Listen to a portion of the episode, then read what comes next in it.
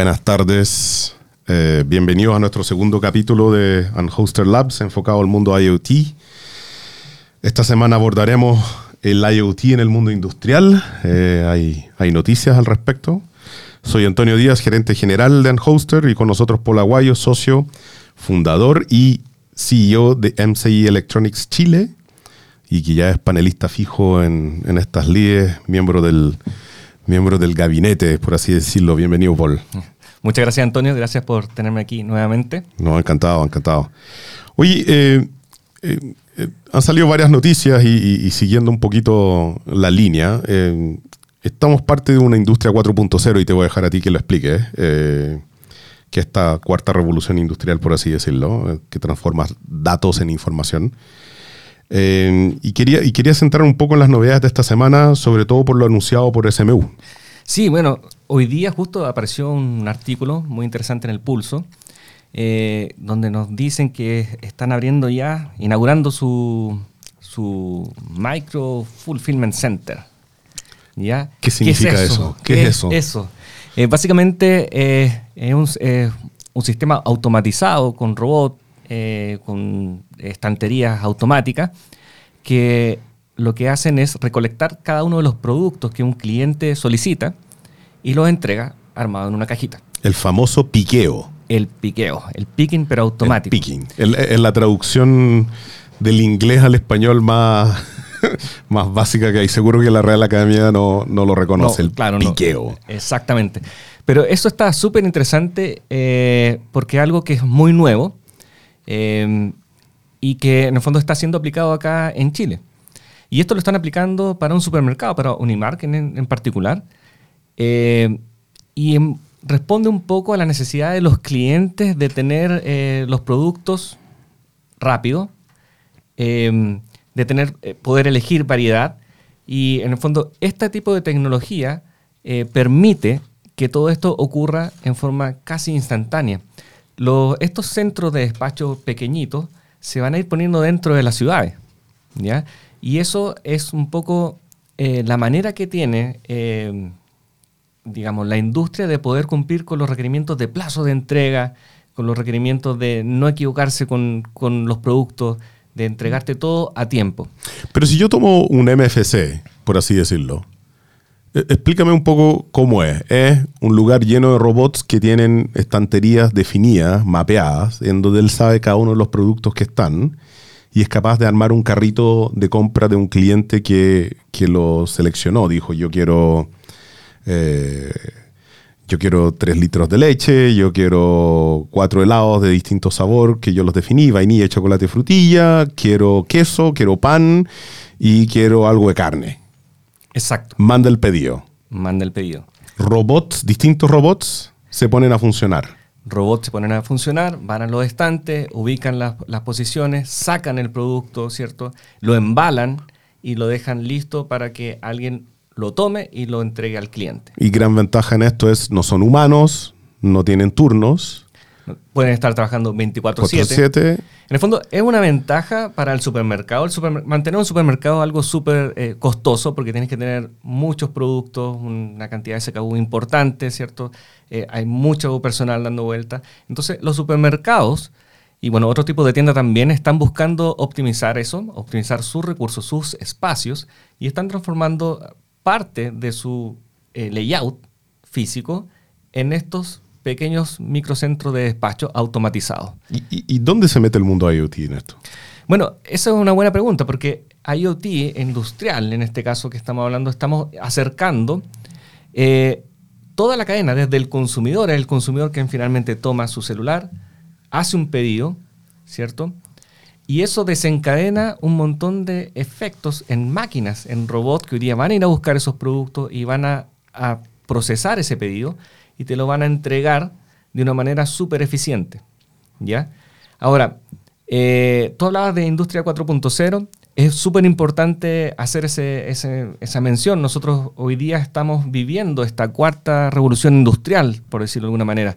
La tercera revolución industrial fue cuando eh, la electrónica, eh, en el fondo, permitió tomar datos desde eh, desde nuestra operación, ¿cierto? Que puede ser una operación de manufactura, puede ser, qué sé yo, estos centros de despacho. empezamos a recolectar datos. ¿Ya? Pero tú bien sabes, porque trabajas en esto, en el fondo, que si tomas datos y no le das un sentido, eh, no sirve mucho. Son espacio en disco duro nomás. Exactamente, espacio en disco duro. Y esta cuarta revolución industrial eh, lo que tiene es que nos va a permitir tomar estos datos y con eh, herramientas tecnológicas como inteligencia artificial, ¿cierto? Machine learning y otras cosas, nos van a permitir tomar decisiones que son más eficientes que las que podría tomar una persona en algunas oportunidades. ¿ya? Y eso va a dar un nivel superior de automatización ah, y de acercamiento de las personas con la fábrica. O sea, lo si tú te fijas, en el fondo, si te pones a pensar lo que está ocurriendo, es que finalmente es el usuario final quien desencadena una acción, en este caso en un centro de despacho, pero eventualmente podría ser que desencadene una acción en, un, eh, en una fábrica. Es decir, oye, mira, yo quiero un vehículo y pones una orden, que sé yo, por internet y se empieza a fabricar un vehículo. O sea, eventualmente podríamos llegar a ese tipo de, automatización. Al just in time. Just in time. Pero el, sueño, el sueño de los japoneses. El sueño de los japoneses. Fíjate que no solamente es la manufactura, sino que también cuando tú tienes una fábrica eh, en el fondo no, hay muchos componentes, hay que comprar materiales, ¿cierto? Hay que vincularlo también con el ERP, ¿cierto? Hay, son, todos esos sistemas están conversando entre sí. Hoy día también las máquinas conversan entre sí. Mm. Y esa comunicación que hay entre máquinas está también vinculada con esta revolución, Industria 4.0, con el IoT industrial. En el fondo, hoy día se están dando todas las bases para que estas máquinas puedan conversar entre sí. Están ya estableciéndose protocolos, porque ¿qué es lo que pasaba antes? Tú tenías, bueno, yo conozco en particular la industria del salmón. Comprabas una máquina espectacular. La máquina, por ejemplo, contaba los, los peces y los clasificaba. Y la máquina en sí tenía muchísima información. Pero no estaba el sistema que ocupaba esa información y se la entregaba a la otra máquina que viene después, que es la que embala, ¿cierto? Mm. Entonces, eso no estaba pasando. Hoy día todo eso ya se está eh, normando y ya tenemos eh, sistemas que son mucho más completos, donde una máquina se comunica con la otra y le dice, oye, mira, voy a sacar, eh, qué sé yo, una caja de 5 kilos de de salmón, ¿cierto? Entonces el, eh, el otro robot sabe que ese es de 5 kilos, que una caja de tal porte y lo tiene que embalar. Entonces todo se está comunicando entre sí. Pero significa el que tengamos un, un MFC en Chile. Primero, ¿es el primero en Chile de este estilo? Entiendo que sí. Entiendes que sí. Yo, también no lo había escuchado. Yo había visto esto en fulfillment centers, pero más bien de eh, cross-docking, que era que, no sé, Mercado Libre tenía un lugar donde aceptaba un montón de mercadería de proveedores y era capaz de hacer fulfillment hacia otros, hacia otras bodegas. Claro, ellos dan un servicio de, de, fondo hacia terceros. Hacia terceros. No sé si se llama cross-docking, yo creo que sí. Eh, sí. Se llama cross-docking, ya. Y, pero, pero la pregunta que yo me hago en esto, en este, en este particular momento es, ¿es esto porque el empleo está cada vez más caro en Chile?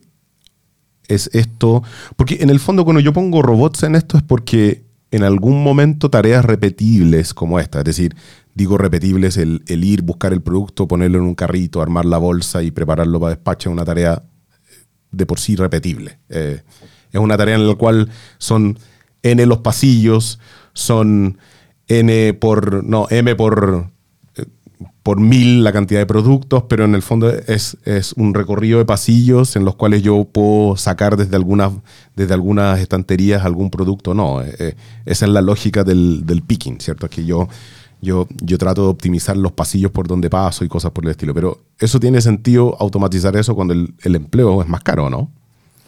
O los tiempos de servicio valen más, o operar 24/7 vale más. ¿Cuál es, ¿Qué lógica ves tú acá? Mira, yo creo que mm, bueno, efectivamente hay un, hay un tema con el alza en el fondo de la mano de obra, ¿cierto? Que eso es normal que ocurra. Pero también existen otros, otros temas que son importantes, que es, em, mira, em, ¿cómo decirlo? Hay una competencia en ciertos mercados que es muy fuerte. Entonces, la